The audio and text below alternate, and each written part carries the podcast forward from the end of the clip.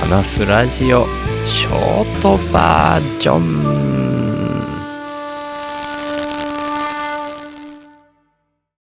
面白い。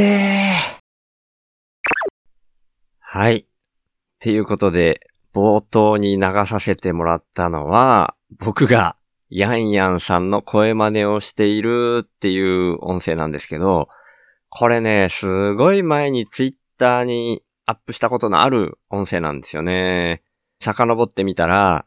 2021年の1月11日に僕がアップしてるやつで、当時は僕は古典ラジオコミュニティにも入ったばっかりで、ポッドキャストも始めたのが、そのちょっと前の大晦日に始めたから始めて10日目ぐらいのタイミングでやってますね。で、そんなんで、コミュニティ内でも僕があんまり認知されてなかったし、そんなにリアクションなかったんですけど、それを目ざとく見つけてくれたのがね、イムさんだったんですよね。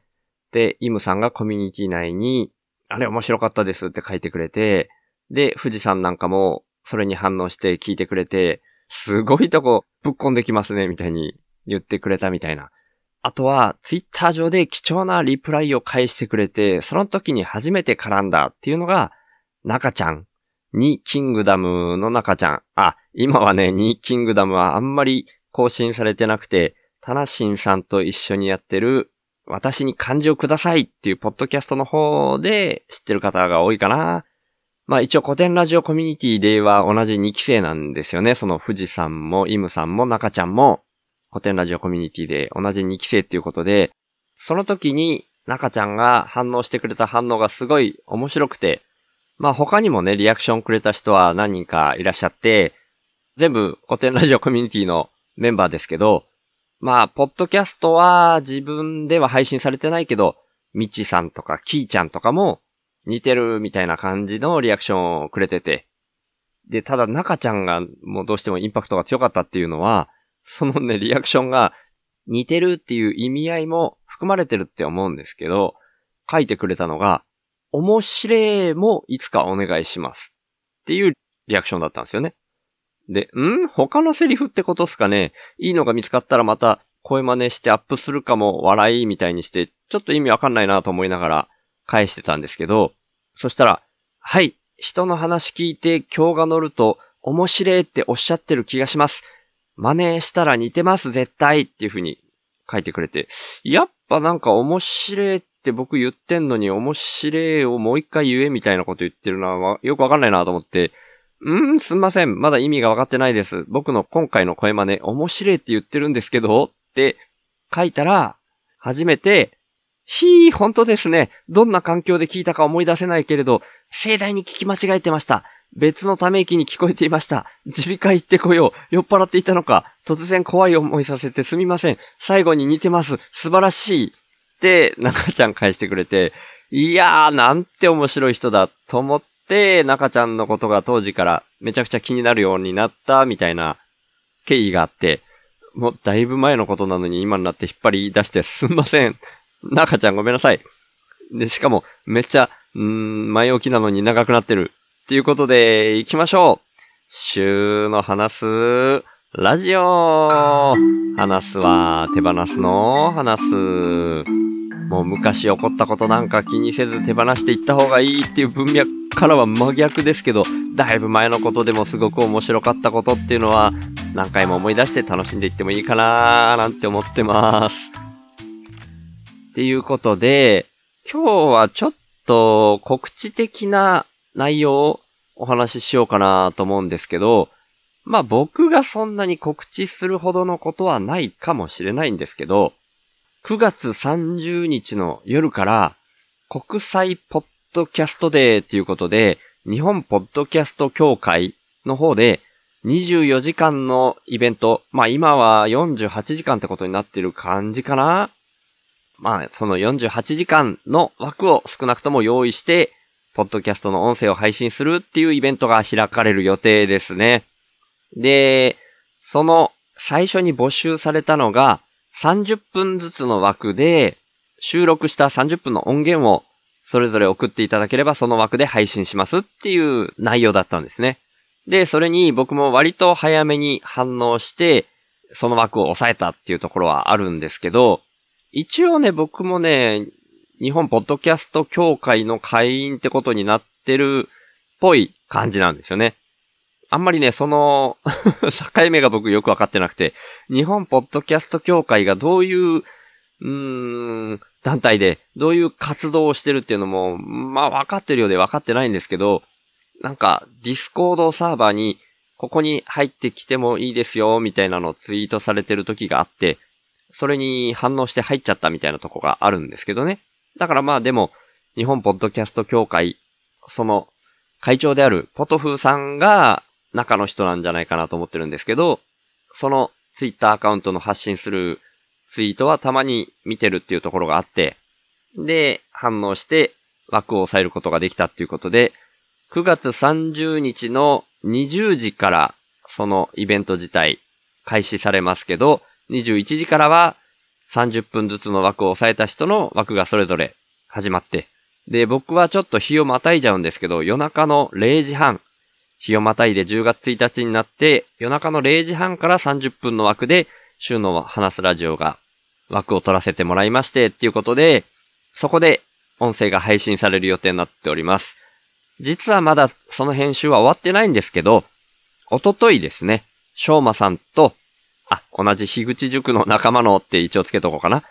同じ樋口塾の仲間のしょうまさん、父のたわごとのしょうまさんと、はっしのさん、はっしののめんどくさい話のはっしのさんと3人で音源を収録しまして、僕的にはまだ編集終わってないけど、3人の良さが出てるような収録になったんじゃないかなっていうふうに個人的には思ってますので、もしご興味ある方は、9月30日の夜からの48時間のイベントではありますけど、日をまたいで10月1日の0時半から週の話すラジオの配信もありますので、ぜひ聞いてみていただけたらなというふうに思います。まあその配信が終わった後にね、この週の話すラジオ自体でも流すんじゃないかなというふうには思ってるんですけれども、まあなんとなくイベントっていうことで、みんながワイワイやってる中に紛れて僕らも喋ってますんで、ご興味ある方は聞いていただけたらなというふうに思って、今回は告知的な内容にさせていただきました。もしよかったら皆さんよろしくお願いします。ということで、週の話すラジオ、略して週報は、HSP っていう先天的なビビリとして生まれた僕、週がビビリだからこそ、問題の根本原因に意識が向いて、最終的には個人単位じゃなく世の中全体の問題点にビビリが反応しちゃうこと、それを発信することに僕の生きる役割があるんじゃないかと思って、そんな僕の意識を日々発信する番組です。僕からは今の世の中が滝壺に向かう船みたいな環境問題をはじめとした社会課題が加速度的に大きくなってるっていう風に感じられてるんですね。だから僕がビビりすぎるせいでできたメタ認知というか、そこから来る意識と問いを投げるみたいな感じが、このポッドキャストの位置だと思ってます。僕はそんな滝壺に向かう船みたいな状況は、間違いなく人間が作り出していることだと思ってて、で、その原因として人間の欲望を増幅させてしまうような特徴をだんだん強めてきてしまっているお金っていうものが一つあると思っていて、そんなお金みたいな何かが入ってこないと、インプットされないと、自分からもアウトプットを出さないよみたいな交換条件的なインプットが先な構図も感じてます。だとしたら、アウトプットが先な構図に逆転させることで、滝壺に向かうスピードが緩和されるんじゃないかなって思ってます。で、そんなアウトプットが先っていうイメージなんですけど、生きていくために最低限のことで満足するみたいなのも大事だと思っていて、だから僕はこの手放すをテーマにしてるんですけど、僕は幸せっていうものは相対的なものでしかないっていう風にも考えてて、人との比較って意味じゃなくて、自分個人の単位で見たときに、沈んだ状態からちょっとマシになって浮かび上がってくる。そんな風に幸せっていうのは心の状態が相対的に変わった時に感じられるって意味なんですね。それだったら、どこのどの位置にいても変わらないんじゃないかなって僕は思ってるんですけど、だから原始人であっても、超貧困国の人であっても全く変わんなくて、お金がないと幸せにならないとか、そんなことは全くないし、最低限生き延びられるっていうところで満足する人が増えれば、余剰も出やすい。で、その余剰分は、お裾分けみたいな形で回していけるみたいなのが、僕のアウトプットが先のイメージです。そのために自分自身の才能みたいなものを無条件にアウトプットとして先に出すみたいな動きが大事だと僕は思ってるので、こんなビビリの僕に一番向いたこととして、この意識をポッドキャストで発信してるんですね。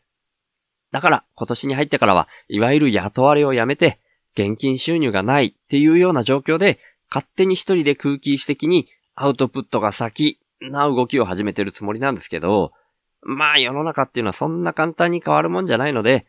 僕の貯蓄が尽きるのが早いか、そんなアウトプットが先な循環の社会が来るのが早いか、みたいな状況になってますけど、そんな僕が最低限の資質で暮らしながら、アウトプットが先なこの動きを続けるために、手法インプッターっていう名前で、スポンサーの権利の販売を始めました。1ヶ月に100円以上の定期購入の形式ですけど、手法インプッターになってくれた方は、初回は手法内で僕が宣伝させていただいた上で、公式サイト内に掲載します。加えて、1ヶ月に数回程度ですが、番組の最後に、ラジオネームの読み上げをさせていただきます。僕は数年前から、なるべくお金を使わない生活を徐々に徐々に進めてきたんですけど、今の僕の1ヶ月の支出額は約5万円です。それに対して、今は31人の方から、週報インプッターとして毎月サブスクでいただいてまして、その合計月額は5943円になってます。皆さん本当にいつもありがとうございます。そんな週報インプッターの入り口は概要欄にありますので、もし本当に心から購入したいっていうふうに思われる方がいらっしゃいましたら、ぜひよろしくお願いします。ただ、僕としては、そんなアウトプットが先で循環する社会が来ることの方が大事だと思ってますので、これももしよかったら、週の話すラジオを SNS 等で投稿とか、拡散とか、あとはポッドキャストで喋ったりとか、そんな風にしていただけたらなーって思ってるんですけど、週の話すラジオを聞いた方が自分なりの深いレイヤーからメタ認知して自分の生き方を見直すみたいな機会が少しでも増えたら、僕にとってそれが一番嬉しいです。ということで、